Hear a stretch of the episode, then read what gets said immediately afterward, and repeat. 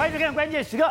拜登现在最头痛的问题就是他国内物价上涨的幅度太可怕了，十月都已经涨到了六点二，现在十一月搞不好会涨得更凶。那我我要压制物价，我就要把石油价格，我把能源最基础的我把你压下来。所以他说美国我要释放战备储油，不但我释放战备储油，我也要求中国释放战备储油，还有离其他六个国家我们共同释放，希望把油价给打下来。可是没有想到，当这个消息出来之后，油价不降反增，而这个时刻你就看到有一个人笑了，笑得非常得意，就是普丁。因为这一场的战争就是拜登跟普丁的战争，就是拜登跟普丁的能源战争。现在本来想说我要用试出战备储油将油价压下来，压下来以后我要平抑物价，可是没有想到石油还是继续涨。这个时刻，普丁笑得很开心，他说。现在油价还会往上涨，而且会涨到一百块，真的会涨到一百块吗？如果油价涨到一百块，对拜登来讲又是多可怕的压力呢？甚至那对台湾来讲，我们的物价还能够稳得住吗？好，在这段里面，台湾国际法学会的副秘书长林廷辉也加入我们讨论。廷辉你好，大家好。好，so 现在我们看到拜登，哎，新加坡被转倒会了，没错，这一讲，哎，他已经使出大绝招了，对，美国绝不轻易。释放他的战备储油。是，拜登为了要把油价压下来，不但我的战备储油压下，我还跟中国讲，哎，你要跟中国对抗，哎，要中国把石油压下来，对，把石这战备储油压下来以后，还叫印度、日本、韩国，对，就没有想到大家都同意之后，为什么石油不降反升呢？为什么？因为普丁没有答应，普丁没有答应，普丁不希望油价跌，他就想办法让油价继续升。好，那所以呢，为什么拜登摸兵转倒会？哎，他为了他现在六点二趴的这个通膨率，他想说我要把油价往下压，就要联合什么？哎，他在拜习会里面还特哎特别说，哎，请你中国四出战备储油，还不是印度也来了，日本也来了，英国也来了，韩国也来了，六大国要四出这个消，对，释出这个战备储哇。听到这个消息，一亿桶哎，听到这个消息，大家很害怕，就后来宣布说我们要试出八千亿桶的时候，就没想油价应声呢，开始往上升，开始往最后升了大概约莫一趴左右的这个数字，突破每桶布兰特八十块美金，所以不不降反反减，为什么？因为事实上呢，这个八千万呢，足足只是一天半左右的这个状况，只是一天半，雷声大雨点小，所以说。我用了我的大绝招，对，完全没有用。对啊，所以你看，普丁为什么那么他那么笑嘻嘻的？嘿，我现在可以玩弄油价太多了，除了我可以跟欧佩克互相联联合之外，哎，波兰的这个难民的这个问题，还有乌克兰的问题，地缘政治紧张啊，地缘政治紧张，我跟大家讲，油价就下不去。哦、所以呢，他就是满手武器，我有太多方法可以操弄这个油价。所以大家如同普丁说了，油价很快就会见到一百块。所以拜登，拜登现在处理油价很简单。我只有一招，是释出战备除油。对，可是对于普京来讲，对，我得有战和两端。对，第一个，我说我不要再增加这个这个开采。对，第二个是我在天然气，我去卡一这个德国。对，另外我在我的边界，对啊，造成动乱。对啊，造成动乱，是能源不稳定，是油价就上来了。你试想，万一他入侵乌克兰，万一这个白这个所谓波兰跟这个呃白俄罗斯有什么冲突的时候，油价不会涨吗？啊，但他甚至还可以关掉这个天然气，欧洲天然气会不会大涨？当会大涨，所以这一切都在他的掌握之中。普丁这么狠，宝姐，他是玩国际政治的能手嘛？所以那事实上现在等于是普丁一路压着这个拜登打，拜登是被打到毫无招架之力啊！拜 登被压着打，现在哎。日本，我看日本首相哎，岸田文雄，他之前就说，哎，因为我们日本按照法规是没办法释放这个战备储，就没想他就说，哎，我们要准备配合美国，哎，连日本都这样说，日本都配合了，美国也这样说了，英国也这样说，就英国贡献了一百五十万桶，那印度宣布出五百万桶，然后日韩一共一一千万桶左右，连中国都试出七百万桶啊，中国从他们浙江这个舟山舟山港这边开始试出这个战备储了，就没想油价还是继续在往上冲啊，所以你知道。拜登冲破八十块，使出了这个吃奶的力量，还是照样是这个样子啊？那为什么这个样子？美国就说我们未来会释出更多，可是问题是为什么涨涨不起来？为什么这个油价下不去呢？因为呢，他们目前呢，全世界目前的这个用油量大概一天是六七千六七千万桶，但是呢，你知道进入第四季之后，过去第四季都是旺季。第四季到旺季的时候，可能一天要一亿桶，啊、所以你的八千多万桶，那根本就是几缸都该灌了，所以杯水车薪，没有办法。所以现在怎样？现在只能够寄望说，你补丁啊，能不能够行行好？但是问题是对美国来讲的话，它还有六点多亿桶的这个战备储，它未来一段时间才能慢慢释出。你知道现在你说不是想释出就可以释出？现在宝杰，你知道现在美国释出的战备储很少，现在主要都是其他国家五个国家在释出的。那为什么？因为美国存的战备储油不是现在马上可以用，哦、大概约莫要一个礼拜到两个礼拜才能够丢到市场上面去。为什么要那么久？宝杰，那因为拿出来就可以用了吗？而且他们美国的战备储油呢，大部分是储在什么地方？储在墨西哥湾这个地方。他们有四大这个油井，哦、四大这个算是储油草。那这个除油草是什么呢？他们其实除油草是这样子的，岩洞的这个除油草，哦、因为在这个地方呢有非常多的岩洞这样一个状况。对，那岩洞是很深。那我要怎么做呢？我要先呢用水冲下去，水冲下去之后，把这个岩洞都弄出来之后，岩洞就可以开始冲刷出来。那储储油下去之后，宝洁为什么要除在这个岩洞？第一个，岩洞很深，所以很深的时候呢很安全，你不会这个有什么爆炸疑虑或者怎样，不会有这样的状况。再就是你除除除下去之后呢，你也不需要什么什么清洁费，你知道，如果你用这个上面的除油草的话，你还要成本每年固定要去维护，它都不需要，因为它是天然形成的这个油这个这个洞穴。好，下去里面很干净，很干净，而且你知道。因为它的大概很往下，大概有六百或是一千多公尺，因为它温度上面下面的温度不一样，那油在下面还会这样动来动去啊。哦，因为温度不一样的时候，油有不一样的温度的时候，它会这样，还会循环，所以这个油是很好，它即使放了很久之后，还是可以用的油。所以油在里面会自己循环。对，所以那这个成本很低嘛。所以美国在这个地方有四，在这个墨西哥湾这有四个这个储油槽。那为什么有这四个储油槽？主要原因原因是因为这个石油危机之后，美国发现到不行。因为美国知道说二次大战的时候，日本就是被我们搞到没有油嘛，那我们美国万一人家搞我们，那我们怎么办？所以他从一九七五年就开始在墨西哥湾这边批了四个巨型的这个出油，然后美国就开始把这个岩洞都往下挖，往下挖之后，那你知道，因为这个岩洞，因为我刚才讲了，深是一千两百哎五百到六百公尺，甚至一千多公尺，我要先灌水下去，取出来之后要先灌水，灌水下去之后让它浮出来，那浮出来之后，这些原油就可以开始去把它提炼。提炼成这个石油，弄到市场上面需要两个礼拜的时间，所以美国的六点多一桶呢，现在没有。啊。等一下，我以为说美国是一桶一桶的放下去，它不是，是。它是直接把这个石油灌进这个洞穴里面，是，是。所以灌进这个洞穴里面，我要取出来，是。还要花一点功夫，是。我还以为说。一桶一桶搬就好了。没有没有它这样，它是整个这样灌下去之后，它把它用水，然后再把它裂解，把它这个弄类似这个页岩油，不是灌水下去吗？对让它浮上来之后呢，然后美国再把它抽取出来，然后运到墨西哥湾。因为什么墨西哥湾？因为墨西哥湾附近有非常多的炼油厂。对。我炼油之后就可以直接丢到市场上面去。所以我是把油直接。灌在那里面，直接灌进去，去然后因为我们就我跟你讲嘛，因为灌进去的时候温度不一样，所以它会在那边循环，上下循环，循环之后它的品质还可以维持的非常非常好。那就是美国，所以他现在没办法，他是要等两个礼拜。所以现在拜登啊，他可能喊说，哎，拜托拜托，等个两个礼拜之后，一定一定要往下跌啊！如果不往，我如果六一桶都丢出来，还没办法往下跌的时候。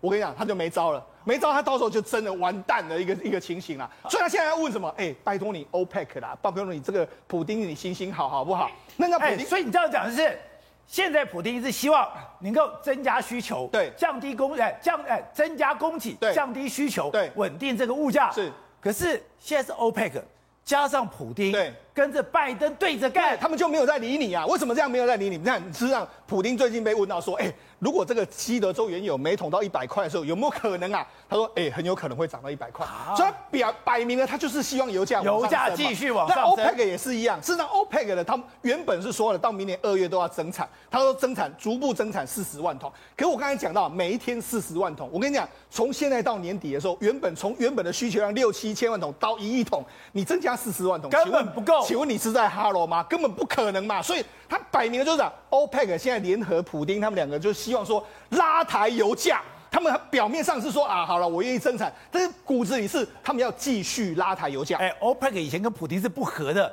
他们居然连在一起了。为什么连在一起？抱歉，他们都有压力啊，知道？现在我们不是讲了新能源车、能源车？欧洲二零三零年的时候就没有燃油车了。那这个包括美国的话，也可能定在二零三五年，日本也是二零三五年。哎，我能够再赚几年？了不起就是八九年的时间。哎。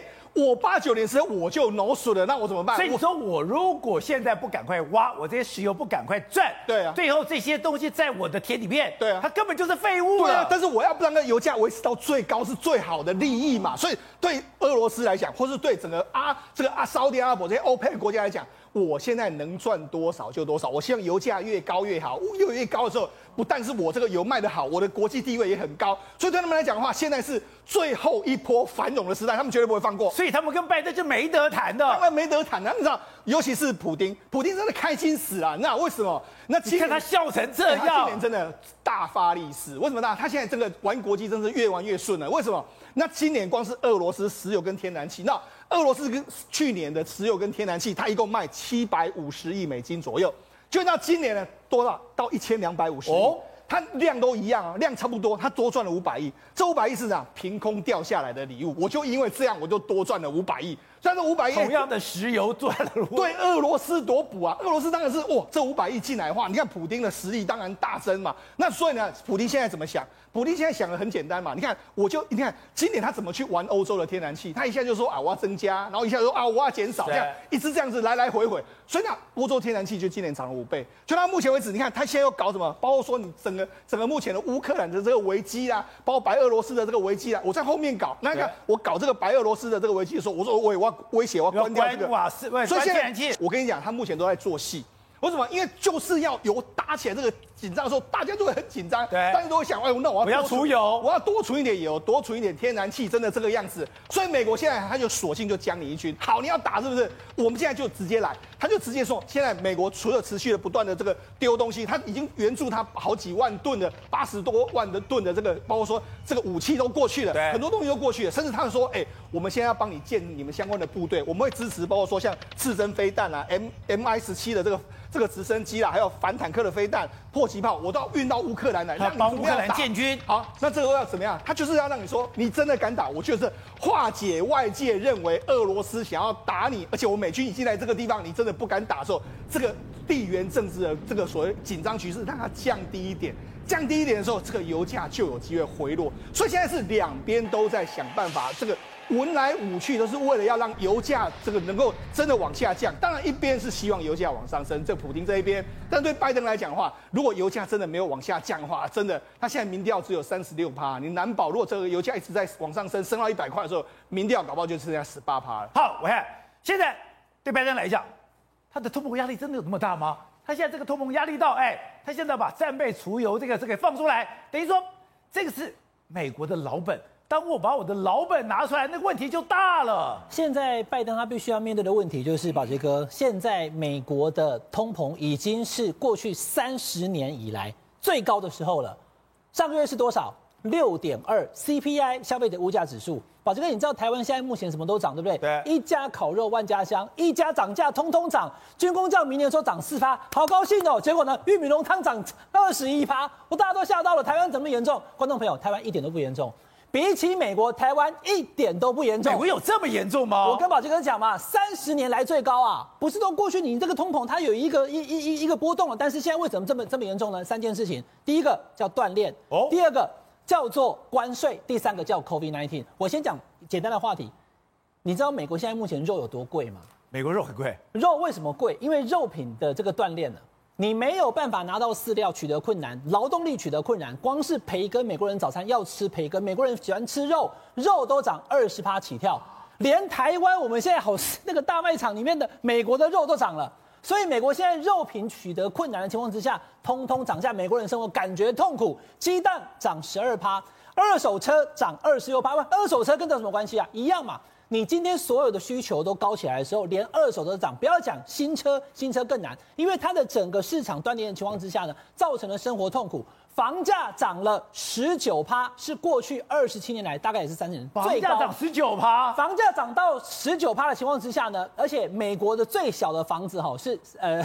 多少坪哦？是四十坪，在台湾来讲，四十坪算算不小。美国最小就这么这么小。那因为房价涨了十九趴，很多人根本没有办法买，没有办法买到房子。美国现在有个公司在推出什么三 D 列印房子，大概二十九万美金，一千万台币左右，一个礼拜可以把房子给盖起来。你看那个画面，他就这样三 D 列印把它打造出来。你说这个好住吗？这个这个三二十九万不便宜耶。我跟大家讲，一样的房子，好三 D 列印，三个工人一个礼拜做得出来。可是呢，如果是传统的话呢，要十二个工人。我刚刚已经讲，你根本找不到工人嘛。所以而且价格传统的比三 D 列印还要贵整整一倍。所以他们那个什么三 D 列印打打造房子，以前只是嘴巴讲讲，现在。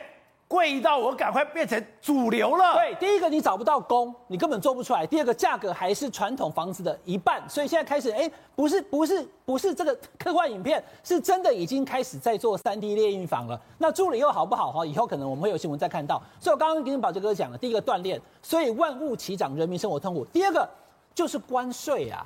以前川普当总统的时候讲说，我要惩罚中国大陆，对，所以我关税要提高。宝杰哥，你知道吗？现在美国的财务部长耶伦他收到了一个公开信，一百多个行业，二十四个全国性的商业工会，通通写了一个公开信，说我们受不了了。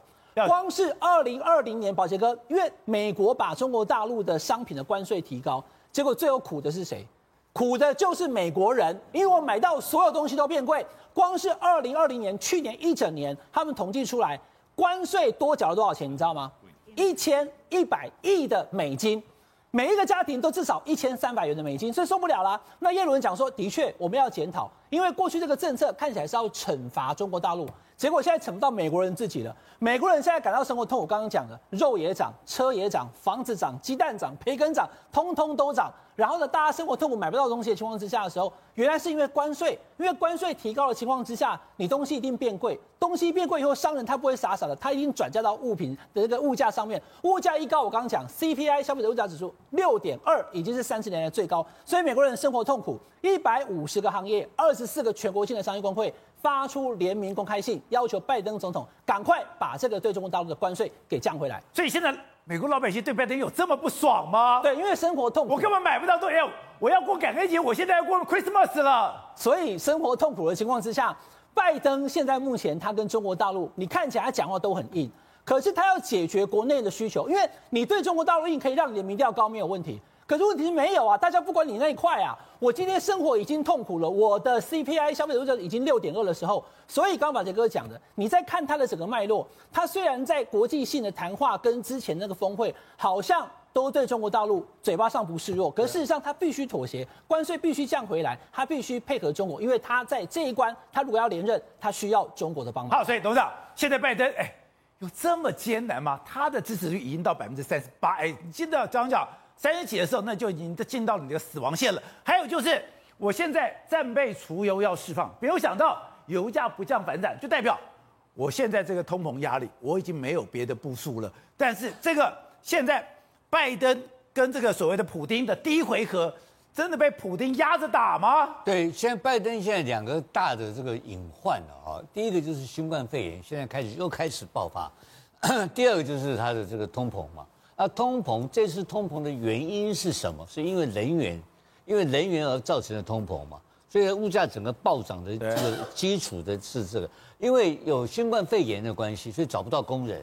所以找不到工人，不是只有美国找不到工人啊，包括其他全球各地的，因为整个人与人之间的流动的速度放慢了嘛。所以很多工人就没有办法出来上工了，我的移工都没了。对，移对这这是目前碰到两大障碍。所以他这次即使他跟中国合作，召集了几大国，刚刚师兄讲的动几钢梁，几刚都没。所以所以所以普丁不甩他了，普丁你都不理他。普丁因为普丁他们知道嘛，普丁跟欧佩克他们本身有一个叫做国家产业转型计划，他们就是希望要靠这一票。这一批赚到的钱，所以你说对普丁跟对欧佩克来讲，这是他们最后一波了。他是这个涨价所得到的，譬如说一，他这布兰特原油一一桶八十块钱这种价位，对他来讲的话，他们刚刚好可以维持他们国家的预算的平衡，有新的产业计划。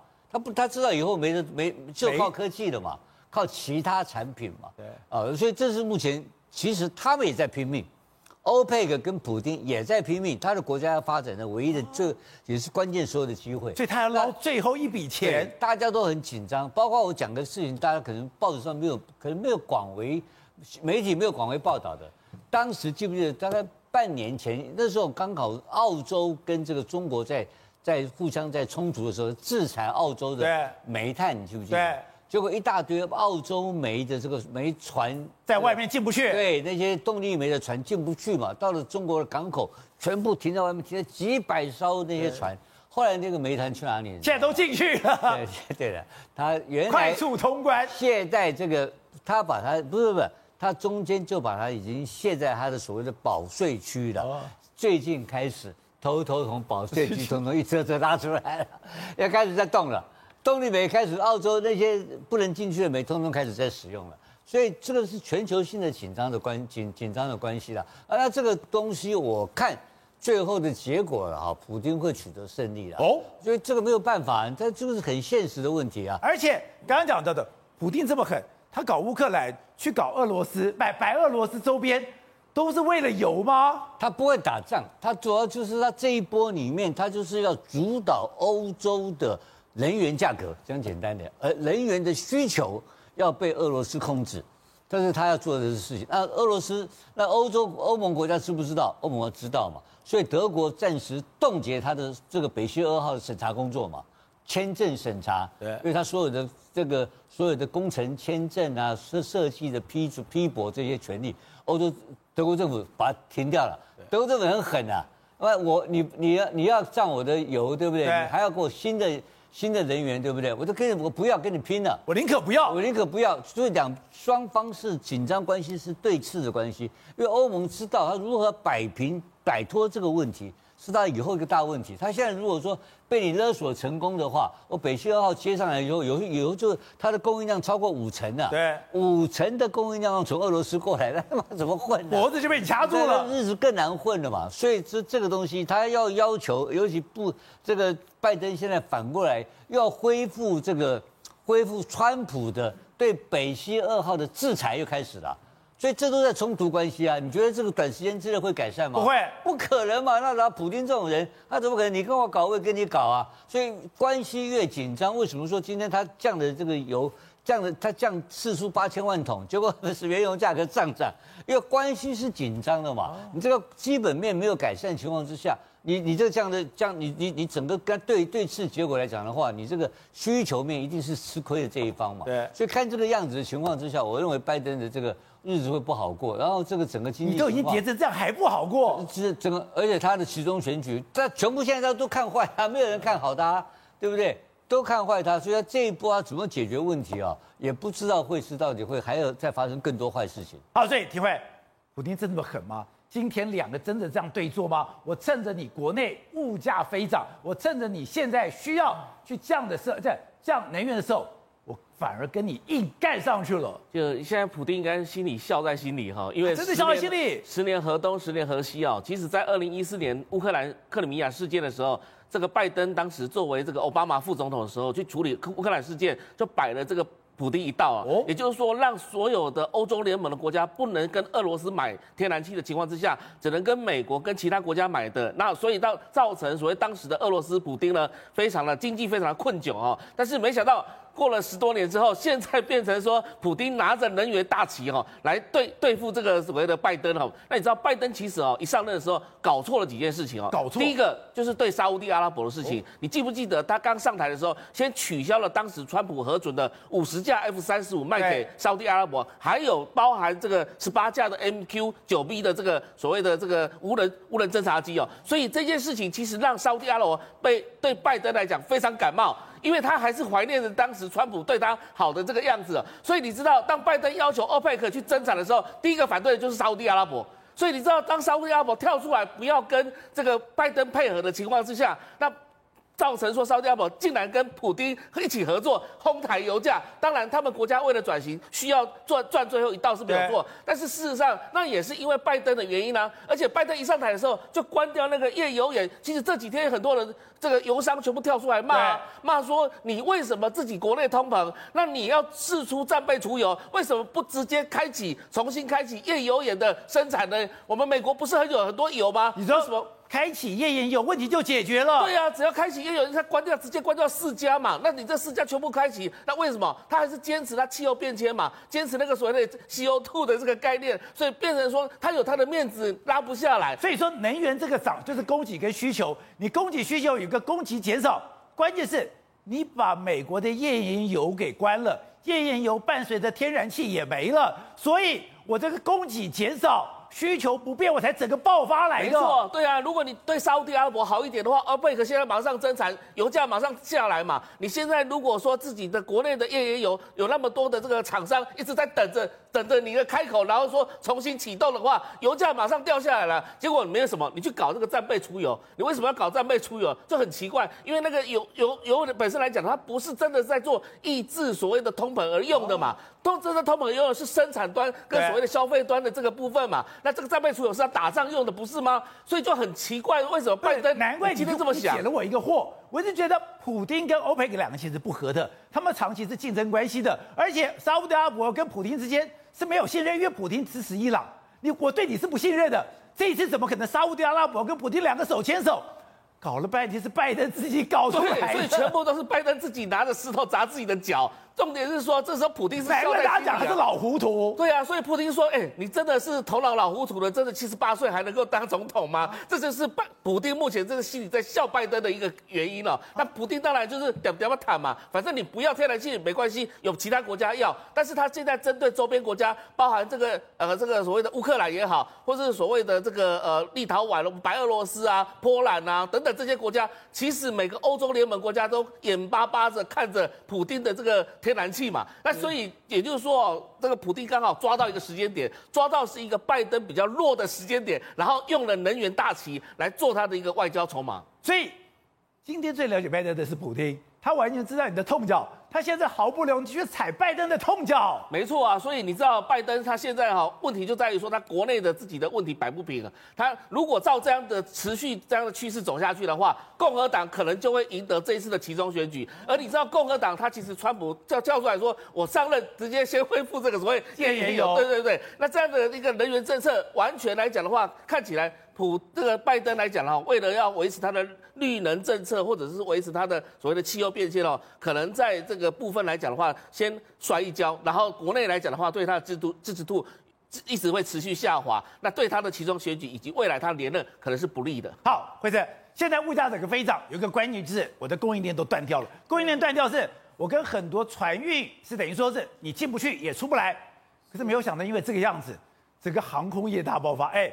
我跟你讲的，尿素这么重、这么便宜的东西，居然透过这个这个呃航空来运。我今天听到一个消息，连哑铃，哑铃现在也用空运。对，真的是呃，所有的那个现在情况，以前你用空运跟海运的呢，成本可能差十二倍。就现在，因为海运不断涨价，现在你东西海运跟空运现在只差三倍哦，是吗？后来现在就变成你刚刚提到，连连哑铃这种比较重的东西都要变成是空运，对，连健身的那个龙门架都可以用空运了。对啊，因为以前差了十二倍，我当然就用海运，那现在现在只差了三倍，反正你海运送时间又晚，就是你价钱其实没有便宜很多。在这种情况之下，我干脆全部都用空运。那因为这万就是所有都需要用航空，而在海运的情况之下，没短时间没有办法去去化，所以你知道空巴跟那个波音哦？他们到今年九月宣布，他们手上的新订单竟然以空巴来讲，它增加了六千八百九十三架飞机的新订单，未来十年才去化的完。那以那个波音的话，六千八百多架。对，然后以波音的话呢，它手上订单多了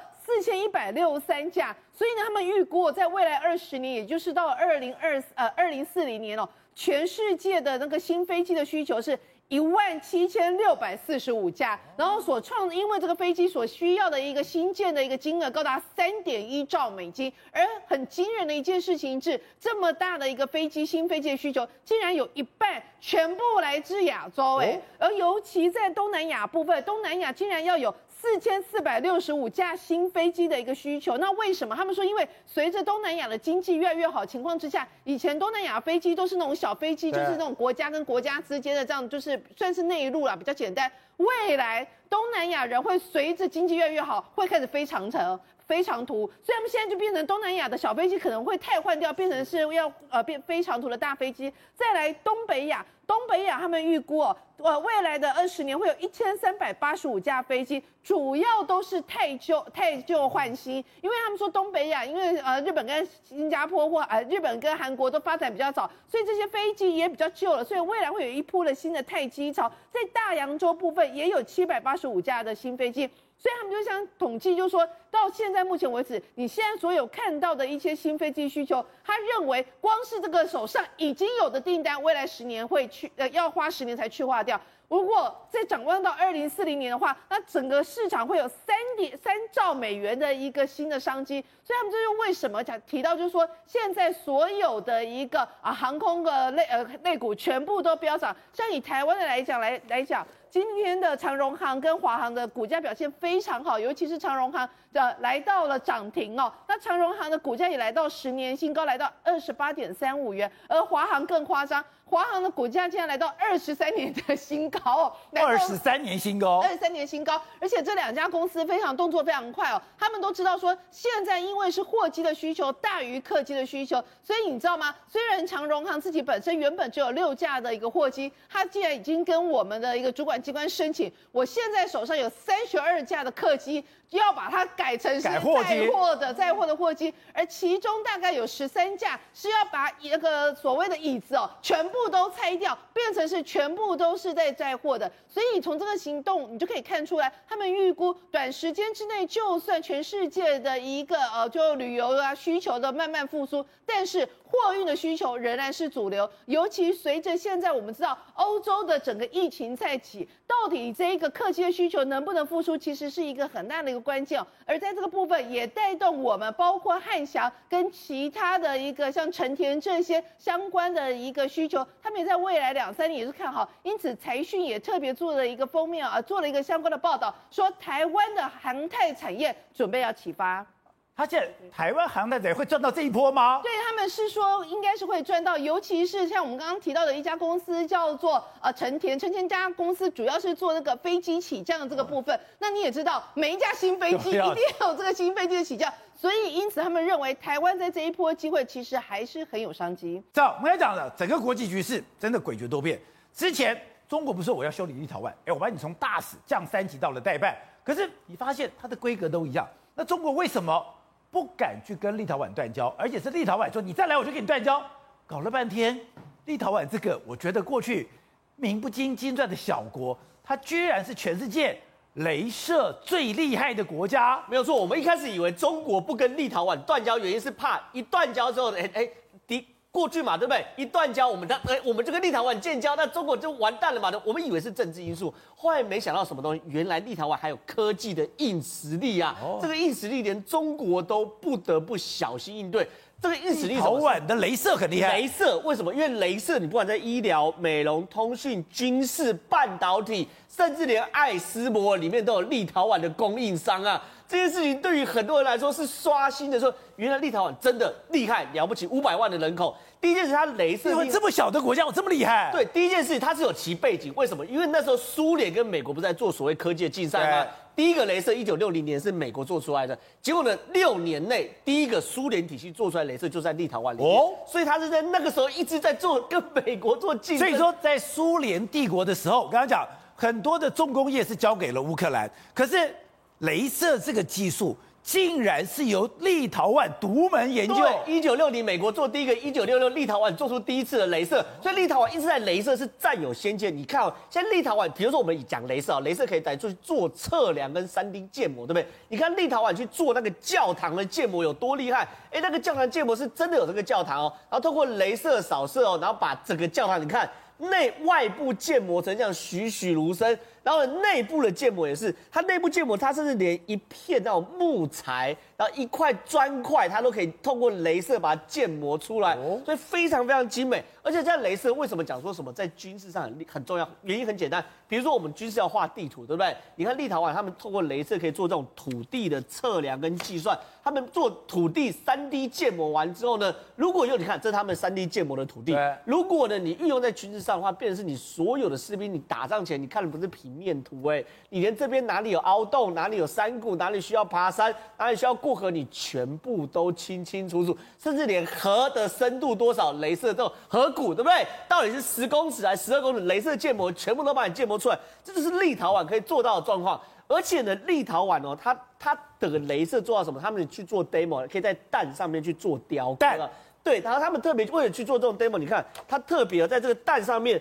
哎，不止写字蛋壳哦，然后上面不止写字，还去做雕刻，所以立陶宛其实是非常它可以在蛋上雕刻。对，然后呢，镭射我还可以用在显微镜，对不对？所以他们在各式各样的镭射的显微镜啊，立陶宛哦都非常非常的厉害。所以现在整个立陶宛在世界上镭射算是独门生意，连日本还有 NASA 都是立陶宛的客户啊，全部哎，日本自己光学也非常非常厉害，对不对？就也跟立陶宛近，但是这这都不打紧，这对我来说最厉害的是什么东西呢？台积电的供应商是艾斯摩，对不？对，艾斯摩是光刻机，没有也是有立陶宛在里面的。